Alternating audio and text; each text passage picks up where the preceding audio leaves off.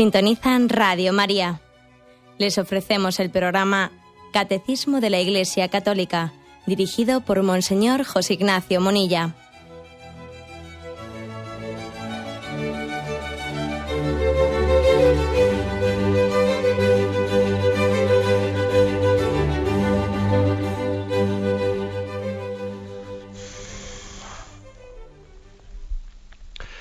Cordial saludo a todos los oyentes de Radio María. Un día más, con la gracia del Señor, proseguimos el comentario del Catecismo de nuestra Madre la Iglesia. Concluimos hoy el apartado que tiene como título Maestros y lugares de oración, antes de pasar de capítulo. Este último punto que hoy vamos a comentar tiene el título de Lugares favorables para la, para la oración. ¿Cuáles son los lugares los sitios y también las formas especiales para poder rezar. Es el punto 2691, que vamos a leer poco a poco y vamos, y vamos comentando. Dice así, la iglesia, casa de Dios, es el lugar propio de la oración litúrgica de la comunidad parroquial. Es también el lugar privilegiado para la adoración de la presencia real de Cristo en el Santísimo Sacramento. La elección de un lugar favorable no es indiferente para la verdad de la oración. Bueno, eh, vamos a, comentar esto porque después se concreta en algunos pequeños aspectos. Pero fijaros, la elección de un lugar favorable no es indiferente para la verdad eh, de la oración. Claro que el hecho de que uno elija un lugar determinado, quiere decir mucho sobre lo que él se dispone a hacer, sobre si él cree verdaderamente en eso que él va a hacer. Bueno, lo primero que, afirma esta introducción al punto 2691 es que las iglesias, los lugares consagrados pues, para, para el culto divino, son el lugar propio de la oración litúrgica no quiere decir que esté prohibido celebrar una Eucaristía, por poner un ejemplo, fuera de una iglesia. Eh, de hecho, también el Papa, cuando hace pues, un viaje apostólico, mm, muchas veces se ve, se ve pues, necesitado de celebrar la Santa Misa fuera de un templo, en una gran plaza, etc. Eh, puede haber razones, razones pastorales que justifiquen que una Eucaristía o una liturgia se celebren fuera, fuera del templo.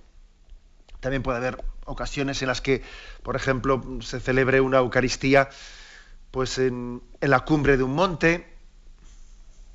También el propio Papa eh, Juan Pablo II, eh, en aquella pastoral juvenil que él tenía en sus años jóvenes allí en Polonia, pues sabemos cómo él acompañaba a los jóvenes al monte, al campo, y también celebraban alguna Eucaristía en alguno de esos contextos. Pero siempre es algo algo pues especial y circunstancial, pero no es eso lo, propio, ¿eh?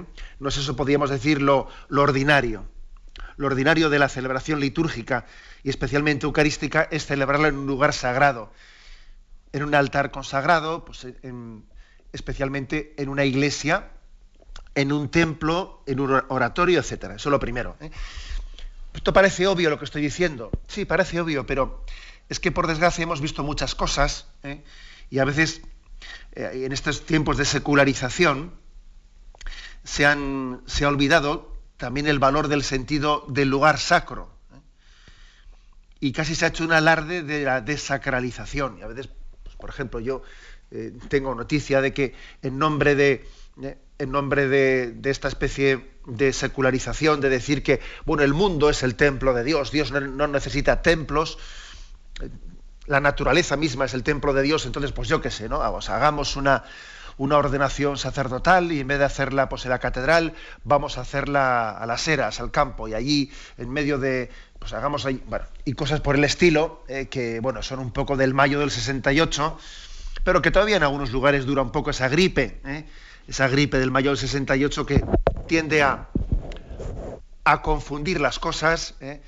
y, en, y en nombre de con la excusa de acercar a Dios a nuestra vida concreta, se acaba perdiendo el sentido de lo sagrado. curioso, ¿eh? pero es así. Se pretende acercar a Dios a nuestra vida concreta. A ver, vamos a celebrar, pues yo qué sé, ¿no? La boda, pues vamos a celebrar la boda o la ordenación sacerdotal. Pues en vez de la iglesia, en vez de la ermita, en vez de la capilla, pues llevémosla a, la playa o llevémosla a las eras. Pues, eh, eso que pretendía ser como un, eh, un signo de, de la cercanía de Dios a nuestra vida concreta con el tiempo, la, experiencia nos demuestra que acaba siendo un signo de, un signo de secularización y de pérdida del sentido de lo, de lo sagrado. Bien, este es el punto de, partida ¿eh? que dice el catecismo. El lugar propio pues es la iglesia y es la comunidad parroquial. Mm, lo segundo dice, es también el lugar privilegiado para la adoración de la presencia real de Cristo en el Santísimo Sacramento. Es decir, aquí hay una, una afirmación de partida. Por supuesto que uno puede rezar, eh, su oración personal puede tenerla en muchísimos lugares, pero aquí lo que se quiere afirmar es que el lugar especial y privilegiado para nuestra oración personal es, es el sagrario, es hacerlo ante la presencia de Cristo sacramentado.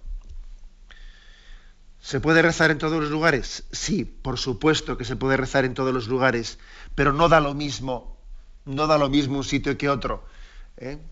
No da lo mismo. No sé si me habéis oído a mí comentar el, me imagino que será un chiste, ¿no? El chiste es el que se cuenta de que fueron a verle al Papa, dice que era Pío XII, que fueron a verle un dominico y un jesuita, ¿eh? y estaban discutiendo entre el dominico y el jesuita si se podía si se podía fumar mientras que se rezaba, ¿no? Y discutían entre ellos y el dominico era más estricto y el jesuita pues eh, quería justificar el, que se pudiese fumar, ¿eh? no rezando, ¿no? Entonces van a verle al Papa para que el Papa dirima su discusión y dice que le dice el dominico al Papa, Santidad, eh, ¿se puede fumar mientras se reza? Y le dice el Papa, hombre, hijo mío, la oración es una actividad santa en la que nos debemos de concentrar plenamente sin que nada nos distraiga y no debemos ni fumar ni, distraernos en nada, sino centrarnos plenamente en la oración. Sale fuera el dominico, se cruza con el jesuita y le dice, lo tienes difícil, ¿eh? me ha dado la razón. Bueno, y entra el jesuita dentro y le dice al Papa, Santidad, ¿se puede rezar mientras se fuma? Y claro, el Papa le dice, hombre, ya lo dice, ya dice San Pablo, ya comáis, ya bebáis, hacerlo todo para la gloria de Dios. Luego tenemos que hacer oración en todas las actividades de la vida, ¿no? También mientras que rezamos, ¿no? Mientras que fumamos, perdón. Bueno, pues este pequeño chiste, claro, claro que uno eh, puede rezar en todo momento, claro, claro que uno eh, puede y debe, ¿no? De intentar hacer oración en todos los momentos y actividades de su vida, pero eso no quiere decir que de lo mismo. No da lo mismo. Es decir, nuestro lugar privilegiado para la oración es el sagrario. Es la presencia del Santísimo Sacramento. No digamos nada cuando, eh, pues cuando podemos vivirlo mm, bajo la exposición del Santísimo Sacramento, bajo la exposición de la Eucaristía. ¿Por qué? Pues porque hay una presencia real, porque no es simbólica, porque está Cristo mismo, Él, sustancialmente presente. Y claro que puedo hablar yo con Él a cierta distancia, pero, pero no es lo mismo. Imaginaros que, que alguien viva, en, viva pues, en una casa en la que tenga muy cerca al Santísimo, el Señor, ¿no? en el sagrario. Pues porque vive en un monasterio o porque vive en un barrio que tiene ahí mismo a lo suyo, a un paso, a un paso pues tiene el sagrario y lo tiene accesible y lo tiene disponible. Bueno, pero él dice, bueno, pero si es lo mismo, ¿no? ¿Qué más dará? Si total rezo aquí yo en mi cuarto, bien, de acuerdo. Pero mira, te pongo un ejemplo. Imagínate que tú estás, quieres comunicarte, ¿no? Pues con tu madre, con tu madre que está en el, cuarto de al lado, pues, y le llamo por, el, por teléfono. Eh, y mamá, ¿qué tal estás? Y no sé, igual hay un momento en que te dice, hijo mío, pero si estamos pared con pared, ¿por qué no cuelgas, vienes a donde mí que estás a lo mío? es un ejemplo, y como muchas veces os digo, los ejemplos cojámoslos o en la medida que nos sirvan y, no se pueden aplicar literalmente, ya lo sé. Pero es verdad, es decir, yo creo que si hay una fe viva, la fe busca la presencia más inmediata. Y entonces le, le estorban las intermediaciones del teléfono. Si está sustancialmente presente el sagrario, lo lógico es que prefiera estar con él. Más todavía, hasta tendré una especial satisfacción si estoy con Él expuesto en el Santísimo Sacramento. Eh, es decir, no ya únicamente con la presencia de Cristo reservado en el sagrario, sino expuesto en el Santísimo Sacramento en la custodia. Y tendré, tendré en ello una, un, signo que, que, me ayudará todavía más a vivir su presencia. En las capillas en las que se expone el Santísimo Sacramento, y además quiero hacer una mención especial a esa extensión que poco a poco se va difundiendo de la adoración perpetua, el hecho de que día y noche el Señor esté expuesto en algunas capillas y haya turnos de adoración 24 horas y en tantos lugares haya personas que se, estén apuntando pues, para tener turnos de día y turnos de noche, eh, eso, eso ayuda muchísimo a la oración. Ayuda muchísimo. Eh, en las capillas de la adoración perpetua, se está, a través de ellas, se está introduciendo en el pueblo de Dios una espiritualidad de maternidad espiritual muy importante, de una maternidad espiritual en la que el pueblo de Dios, en la que los cristianos oran ante el Señor y de una manera muy, muy gráfica le están encomendando en esa capilla, que generalmente la adoración perpetua pues suele haber una por diócesis, ¿no? Le están encomendando eh, pues tantas necesidades sacerdotales por los seminaristas, por la pastoral de la diócesis. Es una maternidad espiritual que ora ora intensamente intercediendo por todas las necesidades de la diócesis. lo lógico es que si la oración es intensa, busque la presencia del Señor en la Eucaristía, en el sagrario. Y si puede la exposición del Santísimo, mejor. Mejor. ¿eh? Yo me atrevería a decir que un signo de que la oración es viva, es viva, es que hayamos hecho del sagrario nuestro lugar favorito. Cuando hemos hecho del sagrario nuestro lugar favorito, buena señal. ¿eh? Buena señal. Ahora, si nos da pereza no ir a, la capilla, ¿qué más dará? Si total, pues yo aquí estoy mejor. Vamos a ver. ¿eh? ¿Cuál es mi lugar favorito en el que yo me siento más a gusto? ¿no? En el que más encuentro mi, mi, mi descanso. Ya sé que más de un oyente estará diciendo, pues a mí me gustaría, pero es que resulta que siempre está la iglesia cerrada, porque es que únicamente la hablen para un rato antes de misa y termina la Eucaristía y se cierra enseguida. Pues eso ciertamente es un drama. Eso es, la verdad es que es una pobreza muy grande que debiéramos de tomarnos en serio a ver cómo afrontamos eso. Porque, claro, tenemos miedo a que nos roben en las iglesias, pero hace poco le escuchaba yo a un sacerdote, no un sacerdote, no, a un hermano obispo, a un hermano obispo escuchaba decir, pues que, claro, por miedo a que nos roben, a que nos roben eh, pues las obras de arte, tenemos las iglesias cerradas, pues nos vamos a quedar eh, nosotros con las obras de arte y, vamos a ir perdiendo la fe. Claro, pues, pues tenía razón. Yo creo que hay que arriesgarse y hay que buscar fórmulas concretas, quizás buscar qué fácil sería, qué bueno, qué bonito sería, no digo fácil, pero qué bueno sería el que se busque un voluntariado para tener turnos de estar ante, eh, ante el sagrario y de esa manera matamos dos pájaros de un tiro, que esas personas que se han apuntado para, tener, para poder tener la iglesia siempre abierta, de paso están orando. Ya tenemos unos turnos de adoración. Y además hacemos el servicio de que la iglesia esté abierta y algunas personas pasen y se encuentren con Cristo, porque ese, ese momento de gracia que puede tener alguien que pasa delante de una iglesia y se siente invitado a entrar en ella, eso, sin, eso nosotros no podemos medirlo.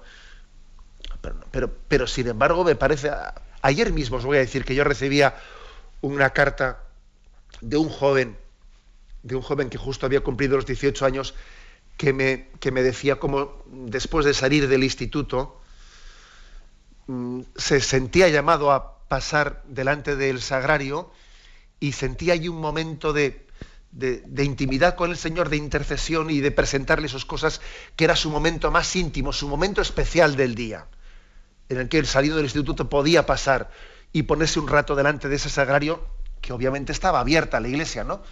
De su pueblo. Bien, por lo tanto, cuidemos mucho los, el, que los sagrarios estén accesibles y yo creo que tenemos que ofrecernos también en las parroquias para ese servicio. Ministro, yo me, yo me ofrecería, decirle al párroco, yo me ofrecería para, para que el sagrario estuviese accesible, para que estuviese la iglesia más tiempo abierta. ¿Por qué es tan importante esto que estoy diciendo? Pues porque el Señor en el sagrario está actuando. Él no está pasivo. No tiene una presencia inerte, pasiva, sino que está actuando, está solícito, está afanoso, ¿no? Y el Señor actúa, luego, luego tenemos que estar cerca de Él. Os voy a decir yo mismo como testimonio personal que, que muchas veces, que yo tengo una, una, mesita cercana, ¿no? cerca del sagrario, y que muchas veces en esa capilla veo que el Señor estando cerca de él te inspira y, muchas veces un sacerdote o un obispo se acerca a, la capilla del sagrario y al Señor le pregunta, Señor, ¿qué les digo? ¿Qué les digo? Porque también, yo no sé, yo me, me siento en blanco, ¿no? ¿Qué les digo? Inspírame. ¿Qué quieres que les transmita un párroco que va a predicar? yo mismo personalmente lo, hago muchas veces y veo que el Señor no se queda callado ante esa pregunta. ¿Qué les digo? Una madre que le dice a Jesús en el sagrario, ayúdame a, ser, a ser una madre solicitante, mis hijos, un padre que dice lo propio, ¿no? O sea, el Señor no está inerte y pasivo, sino que está afanoso, no para, no, está quieto, ¿eh? está actuante. Recuerdo también, recuerdo que en los ejercicios espirituales de mes, que he tenido ocasión de hacer pues un par de veces en mi vida, una antes de ordenarme sacerdote y, y otra vez ya pasados unos años, pues el director de ejercicios, hubo un momento en el que nos habló de este tema, mm, éramos seminaristas ¿no? y sacerdotes después, nos habló de este tema de una manera muy, mm, muy digamos, frontalmente, Incluso nos llegó a plantear la posibilidad de que tuviésemos delante del sagrario, nuestra parroquia, nuestro lugar, para, que pudiese llegar a ser mi lugar favorito, mi lugar más cómodo, en el que yo voy a buscar mi descanso en Jesucristo, voy a buscar mi descanso en Él, hasta nos llegó a plantear la conveniencia de que pudiésemos tener un sillón, un sillón. mira, si es necesario para que uno se sienta cómodo, ¿eh? Y para que este sea mi lugar de descanso, delante del sagrario, que yo tenga un sillón, pues lo tengo. ¿eh? Porque de lo que se trata es de que yo aprenda a descansar en el Señor y hacer de Él mi descanso.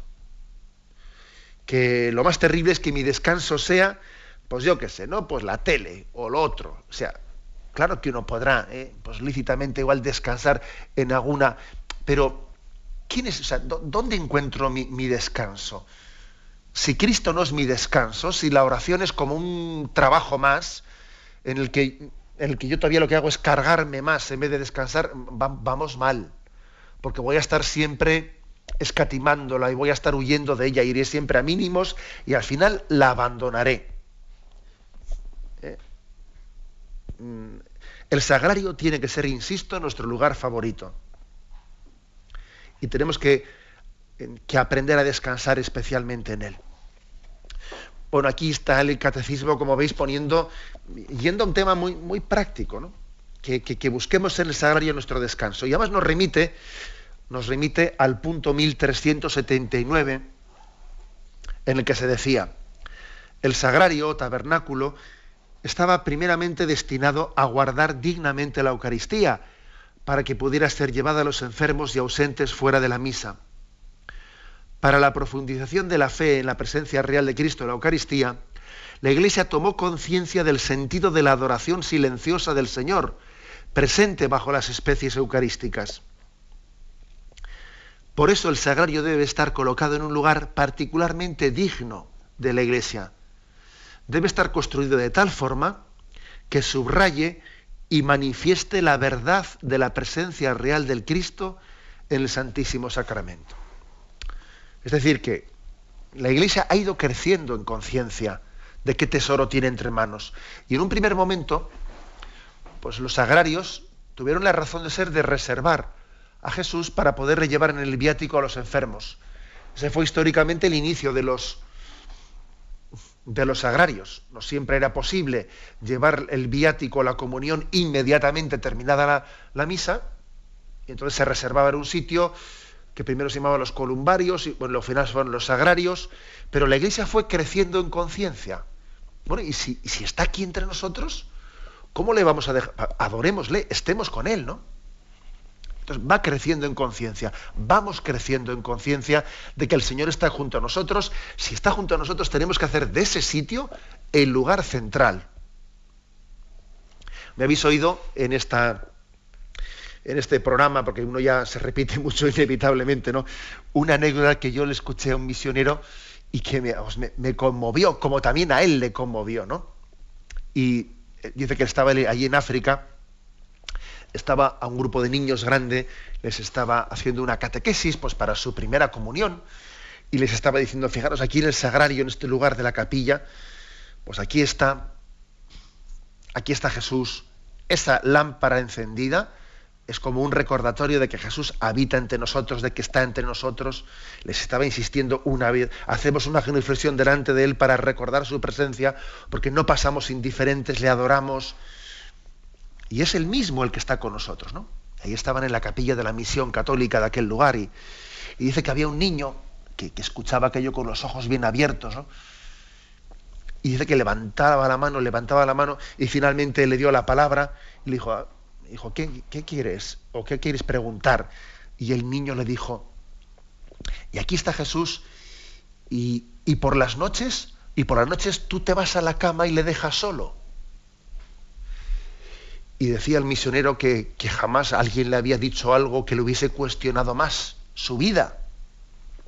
Que aquel niño, desde la lógica de los niños, pues claro, le planteó al misionero este dilema, ¿no? O sea, ¿y tú por las noches dónde tienes tu descanso?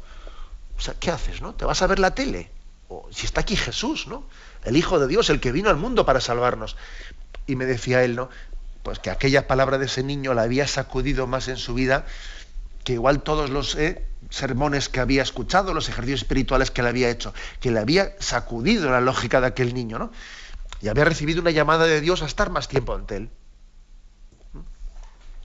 Bueno, esta es, eh, esta es la, mm, la conciencia que, hemos ido eh, adquiriendo al paso de los siglos de que la presencia de Cristo entre, nosotros no es una presencia transitoria, ¿no? Como si la Eucaristía, claro, Jesús está transitoriamente entre nosotros, no, no, luego Él permanece en las especies sacramentales y lo lógico es que ese sea nuestro lugar favorito de oración. Tenemos un momento de reflexión y continuamos enseguida.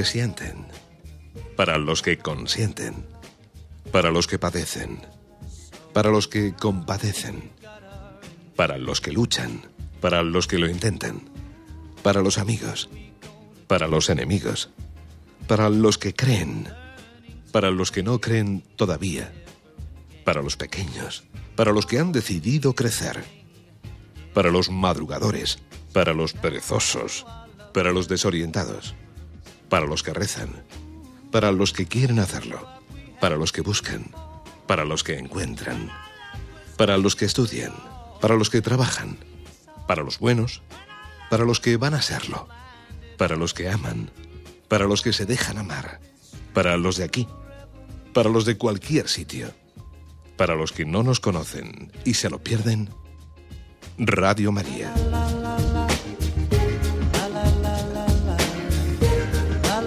Participa con tu donación en cualquier sucursal del Banco Popular o sus filiales o en el BBVA en las cuentas de la Asociación Radio María. También puedes hacerlo por transferencia bancaria, giro postal o cheque a nombre de Asociación Radio María, enviándolo a Radio María, calle Princesa número 68, segundo E, 28008 de Madrid. Radio María, la fuerza de la esperanza.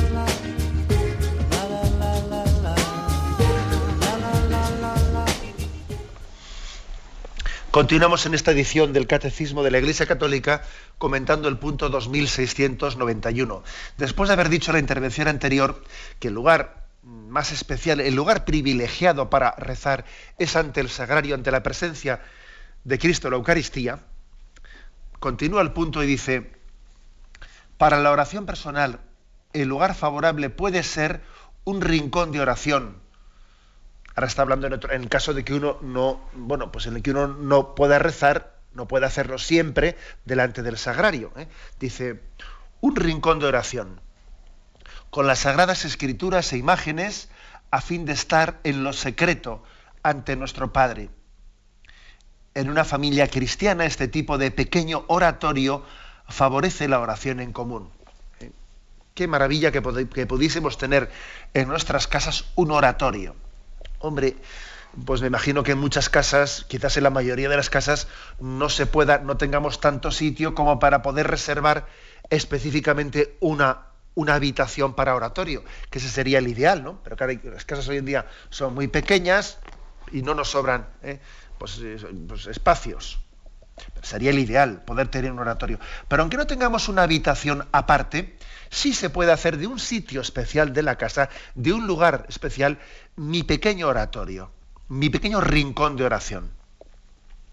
Dice aquí, con las Sagradas Escrituras y con alguna imagen, tener allí el libro de las Sagradas Escrituras, que no olvidemos que las Sagradas Escrituras son una forma especial de estar el Señor presente entre nosotros. La forma suprema es la Eucaristía, pero también hay otras formas de estar presente. Y una de ellas es su palabra, es poner el libro, de la, de la Biblia, del Nuevo Testamento, besarlo como un signo de, que le reconocemos presente en su palabra, tener una imagen especial, sea del Señor, de la Virgen María, buscar nuestro pequeño rincón de oración. Eso tiene una gran pedagogía, porque nosotros necesitamos signos visibles, no somos una abstracción, ¿eh? no somos un espíritu puro abstracto. También las cosas nos entran por los ojos. Y entonces el hecho de que tengamos detalles sensibles nos ayuda. ¿eh? Y el hecho de que seamos demasiado eh, dejados, ¿no? ¿A qué más dará una cosa de decir, bueno, Dios está dentro de mí y tal, no, hace falta nada? Bien, vale. Ya sé que Dios habita dentro de nosotros y que para orar con Él no es estrictamente necesario, pero es una mala señal que seamos poco sensibles.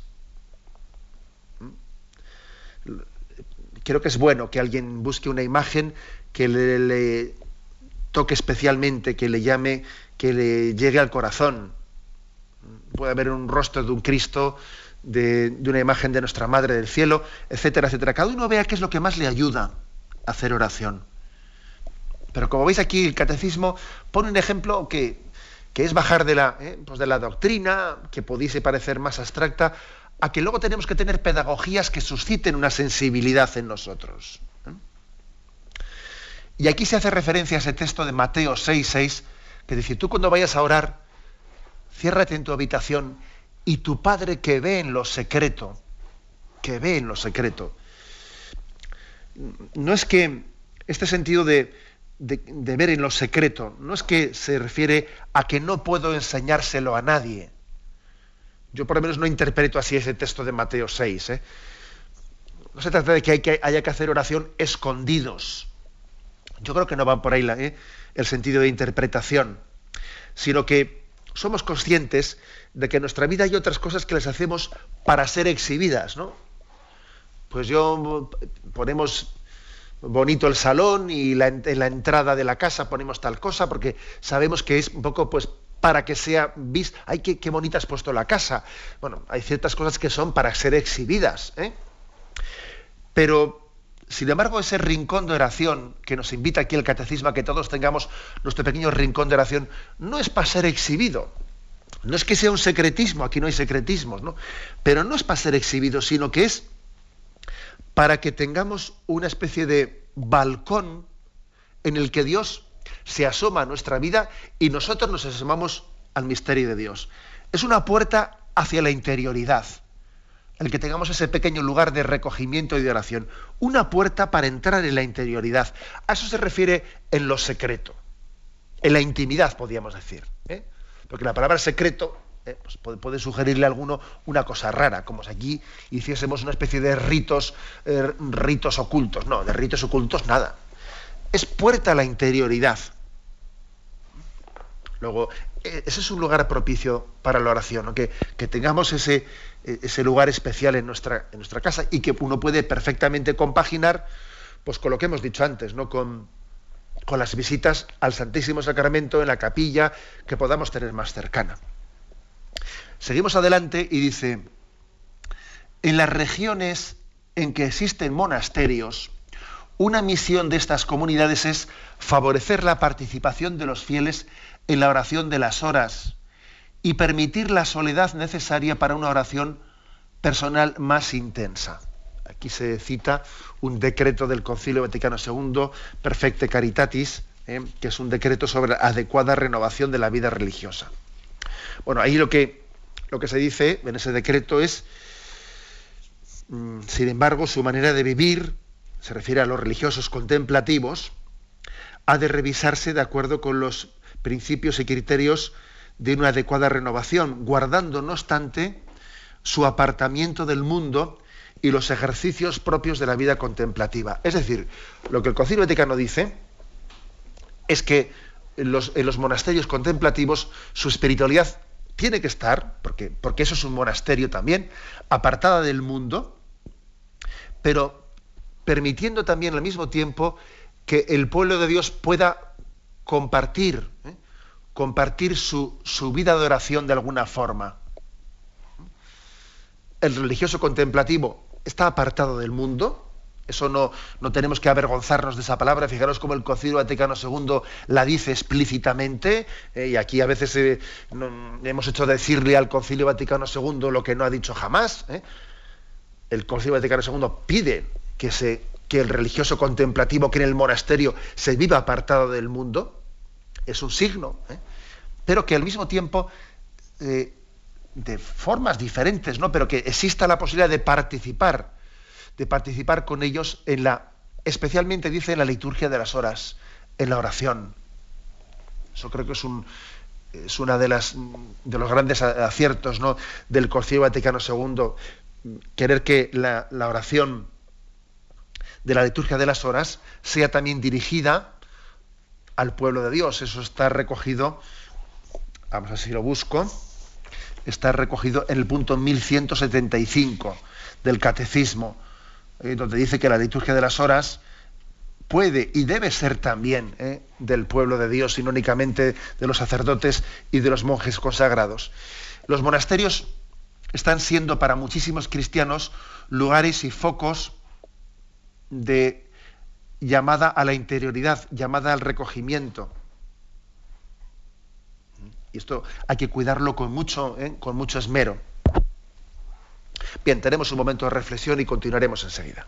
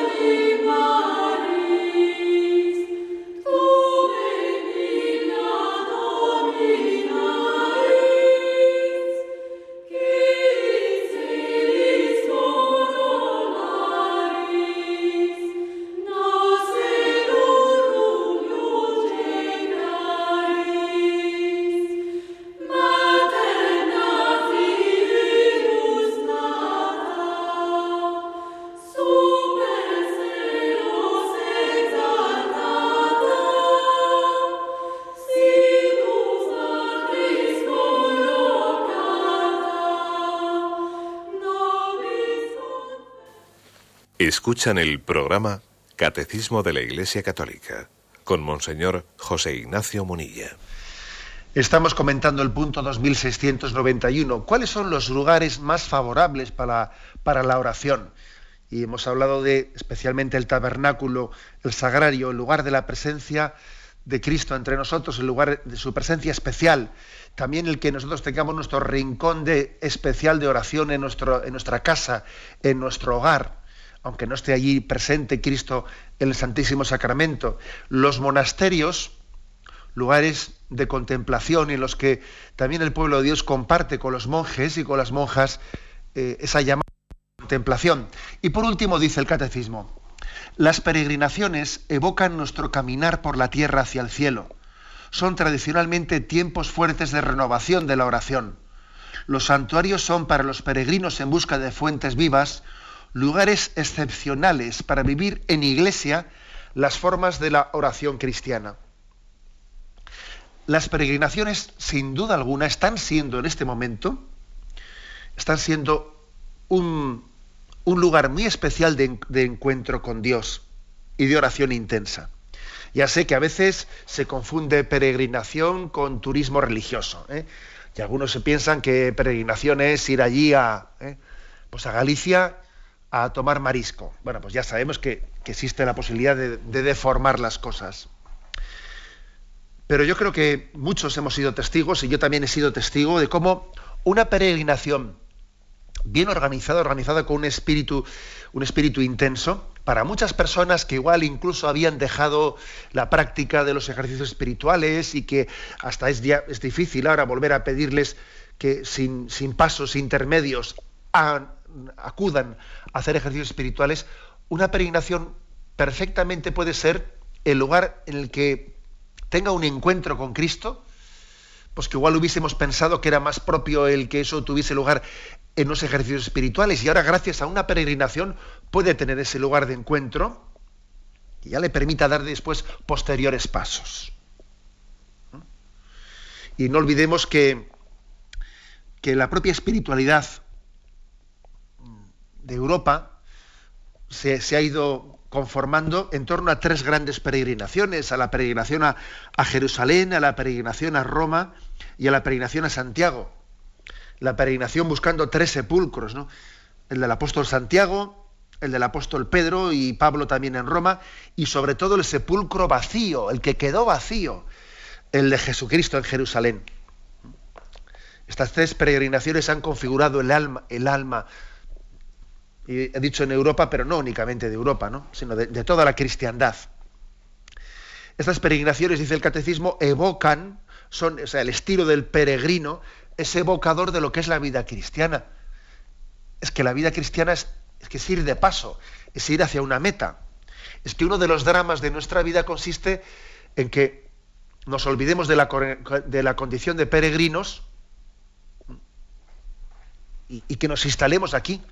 Por ejemplo, el otro día le escuché a un sacerdote decir que, que bueno, que, que la muerte, la muerte es un cambio de domicilio y tengo que reconocer que la expresión que, le escuché me llamó la atención porque era como muy gráfica, muy provocadora, ¿no? Que morir es cambiar de, domicilio. Y yo pensé para mí, claro, es que a mí me ha impactado esa, imagen no porque tenga nada de imprecisa, sino porque es que no estamos acostumbrados a que se nos diga las cosas de una manera tan clara. Es que estamos ocultando un aspecto determinante, que es que esta vida es una peregrinación y el peregrino se pega una alegría tremenda cuando llega a la meta.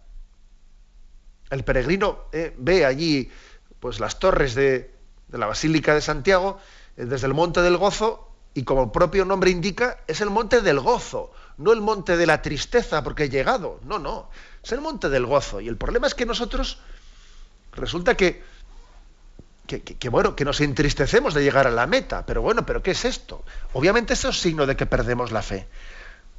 O sea, las peregrinaciones que hacemos, el peregrinar a los santuarios, es una evocación, una evocación de que vamos de camino. Y de que el gozo es ver más cerca la meta.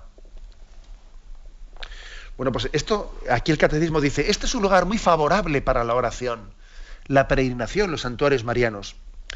También yo quisiera reseñar el hecho de que es llamativo que en esta época de secularización, en el que muchas parroquias se ha debilitado su, vida interna, se ha debilitado eh, pues la capacidad de convocatoria que tiene la parroquia. Sin embargo, en estos años de secularización, en los santuarios marianos no, no ha ocurrido lo mismo. Gracias a Dios continúan teniendo muchísimos de ellos una capacidad de atracción tremenda, que es, un, es una manera de contener la secularización muy grande, ¿no?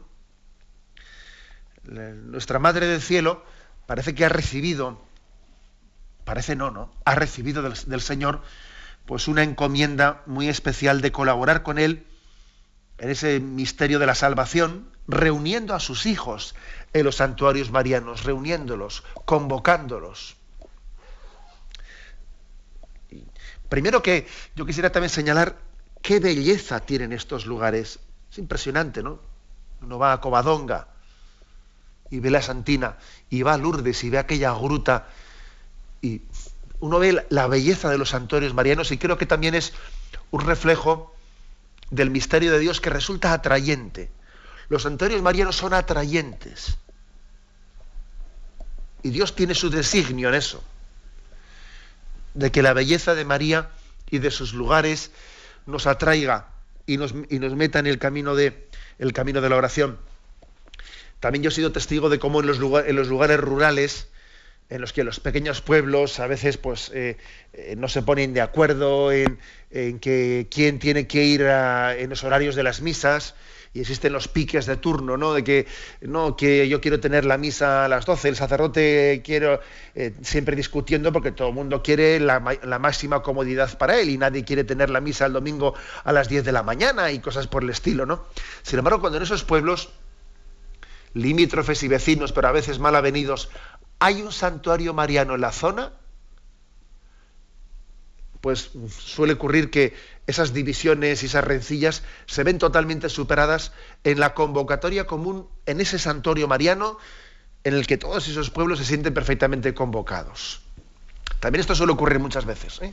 que hasta, desde el punto de vista práctico, pastoral, eh, el recurrir a un santuario mariano pues nos une muchísimo y nos hace superar eh, pequeñas, eh, bueno, pequeñas que a veces resultan grandes, ¿no? divisiones, etcétera. Es decir, que los santuarios marianos son lugares muy privilegiados de oración. Estoy pensando ahora pues, en Fátima, estoy pensando en Lourdes, he puesto también el caso de Covadonga, qué decir, ¿no? del Pilar y de tantos otros lugares, pero mm, démonos cuenta que María, ella misma, es como una capilla en la que rezamos a Dios. La Virgen María, ella es la capilla. Y sus santuarios marianos es como si reflejasen un ven y reza conmigo y desde mí, reza al Señor. Ir a sus santuarios es sentirse en su regazo. Sentirse en su regazo. No es como evocar que cuando éramos pequeños nuestra madre nos cogía en su regazo y nos, y nos decía, ven, que te enseño a rezar. Es el regazo de la madre que nos introduce en su propia oración y con los labios y las palabras de la Madre, de nuestra Madre del Cielo, le rezamos a Dios. Por eso también aquí ¿no? Eh, se habla de las peregrinaciones y de los santuarios, y especialmente de los santuarios marianos, ¿no? como lugares favorables para la oración. Bueno, como veis, hemos concluido con este punto 2691, este apartado maestros y lugares de oración. Ahora vamos a dar el turno a vuestras preguntas y también creo que vamos a aprovechar ¿eh? el, que concluyamos este, este apartado pues eh, para hacer también algunos avisos. ¿eh? Dedicaremos el próximo, el próximo programa a tener un día específico de preguntas. Entre, entre, nosotros. El próximo lunes, si Dios, si Dios quiere, el lunes lo dedicaremos íntegramente la hora entera a tener preguntas de los oyentes antes de pasar al siguiente capítulo. ¿eh? Pero ahora también creo que Esteban, eh, mi hermano Esteban Munilla, quiere dar también, eh, quiere dar también algunos avisos referidos a la campaña de Radio María. Tenemos un momento de música y enseguida volveremos con vosotros.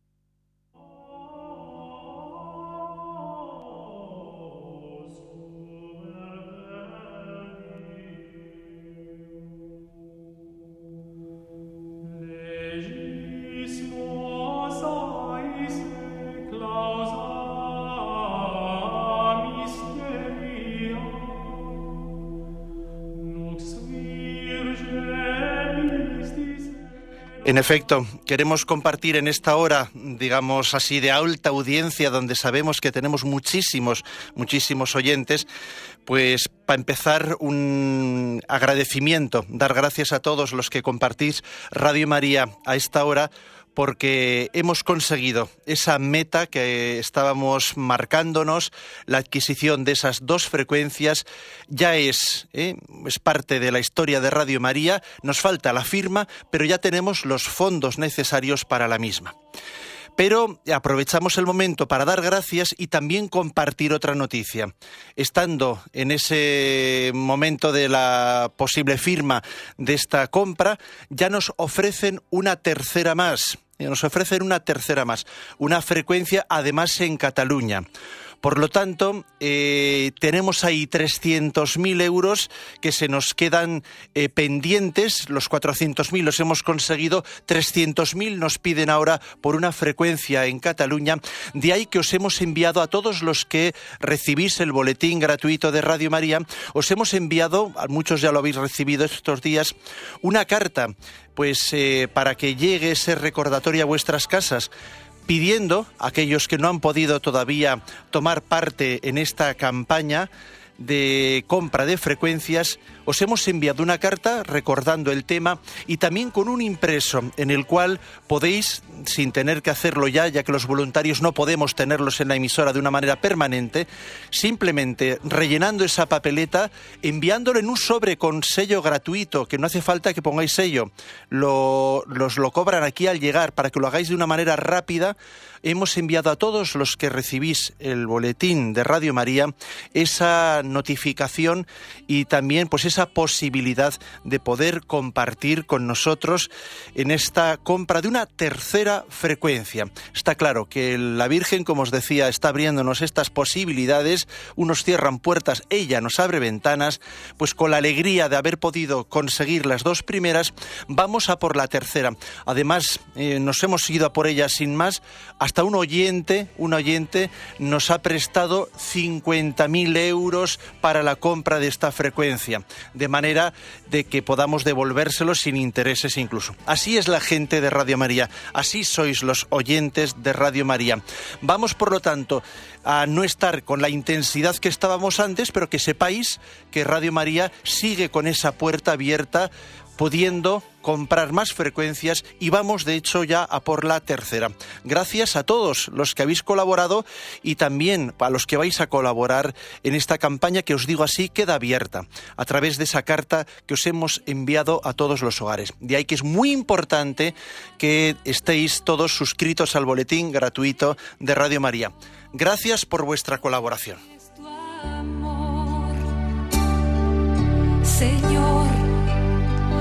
Tengo alma misionera, condúceme a la tierra que tenga sed de Dios.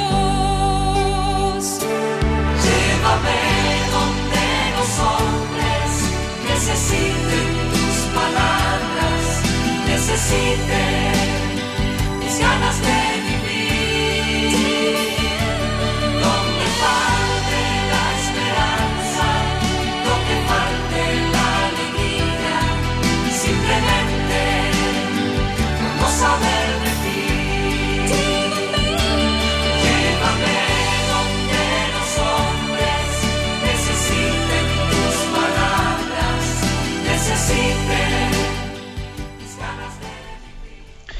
Bien, pues nos alegramos mucho de esas buenas noticias que hemos escuchado, de cómo Radio María lucha por difundirse y que allí donde se le han cerrado puertas, pues bueno, pues se le abren ventanas comprando frecuencias, aunque eso no quiere decir que nosotros tengamos que renunciar al derecho de un reparto justo de las frecuencias por parte de las administraciones, por cierto, no, debemos de renunciar a eso. Y además lo digo especialmente por los oyentes de Valencia, porque estamos eh, esperando en Radio María eh, por la resolución del reparto de frecuencias. Y creo que es bueno que los oyentes de esos lugares, los murcianos y los valencianos, hagan oír su voz para que también la administración sepa pues que, bueno, que los oyentes de Radio María existen y tienen derecho, ¿no? dentro de una pluralidad en el reparto de las frecuencias, también a ser tenidos en cuenta. O sea que vamos a, a tocar todas las teclas, como se dice. ¿eh? Pues bien, en el- aunque tengamos poquito tiempo, pero vamos a dar paso a algunas llamadas de los oyentes.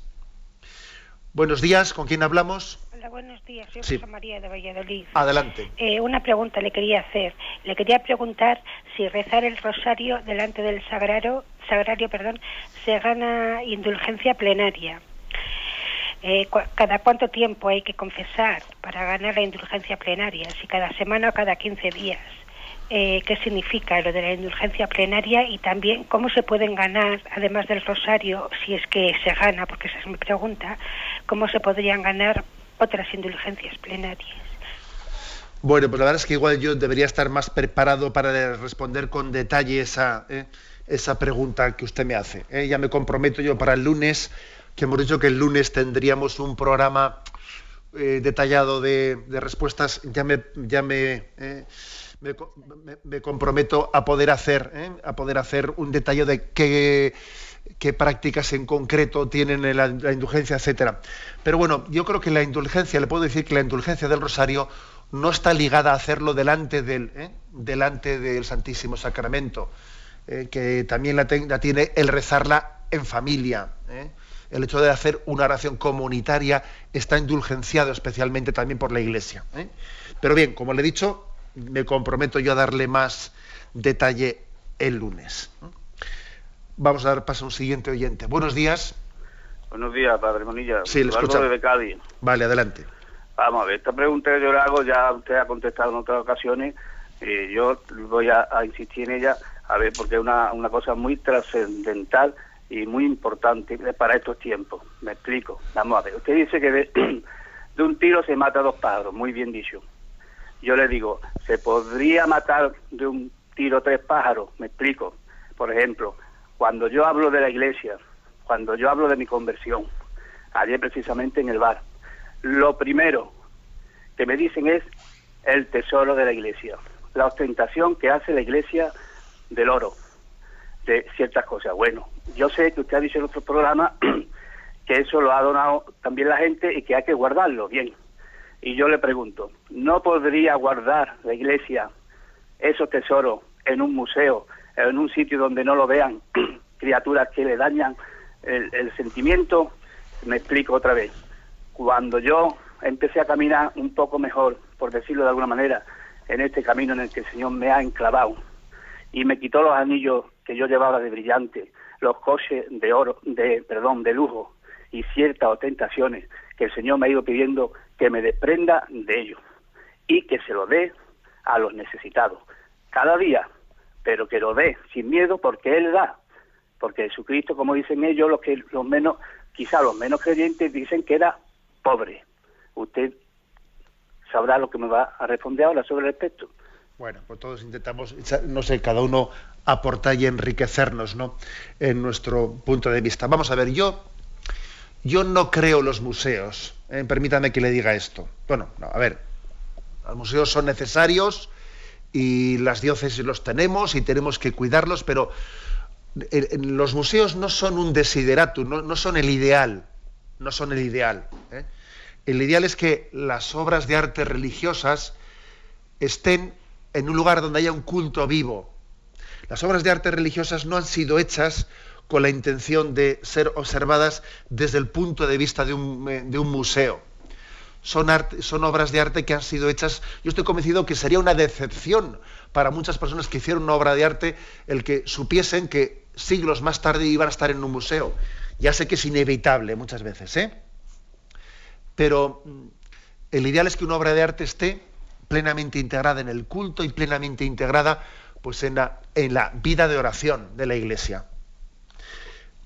Yo le voy a decir que a usted ayer en el bar le dirían lo que le dijesen, ¿no? Pero es que al final siempre recurrimos a los cuatro tópicos de siempre.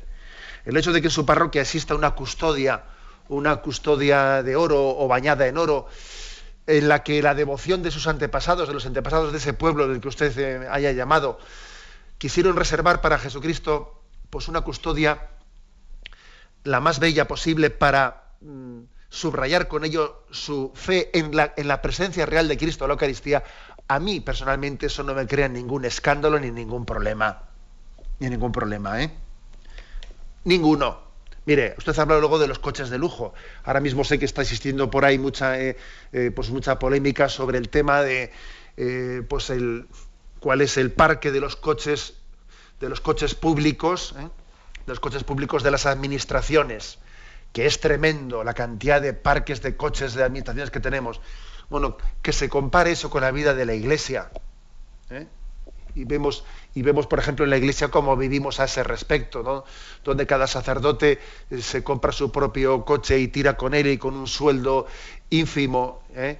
y, y que nos pregunten en los obispaos cuántos coches tenemos ¿no? de parque, de coches oficiales. Bueno, pues es que, es que es, yo, yo comparo la, pobreza en la vida de la Iglesia con la que son, con el, mundo que nos rodea, y, yo digo, el que, el que quiera ver, que abra los ojos y vea el que nuestra tradición cristiana, eh, la fe del pueblo haya llevado a, eh, pues a, reservarle a Jesucristo, eh, especialmente la custodia, en su presencia real de Cristo en la Eucaristía, lo mejor, eso a mí no es para mí en absoluto motivo de escándalo, es un signo de fe que le reserva, acordaros de cómo, de cómo también cuando al Señor le fueron a, lavar sus pies con aquel perfume costoso, eh, hubo quien, quien, reprochó que ese perfume tan costoso se reservase para ungir los pies de Jesús.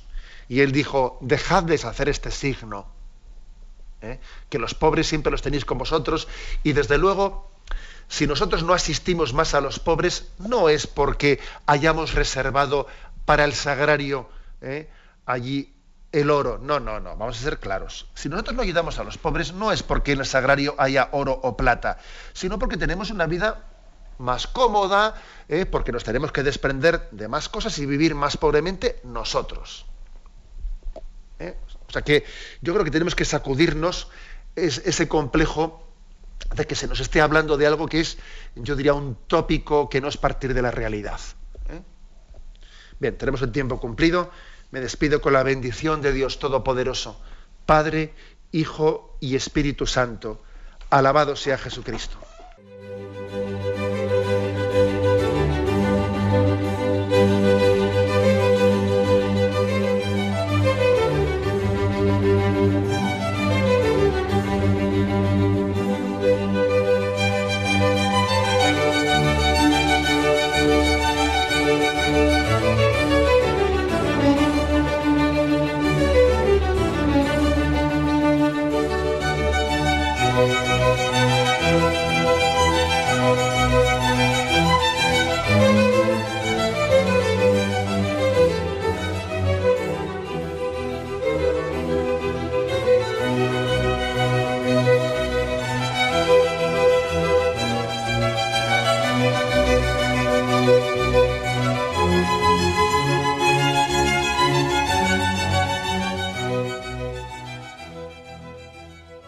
Les hemos ofrecido el programa Catecismo de la Iglesia Católica, dirigido por Monseñor José Ignacio Monilla.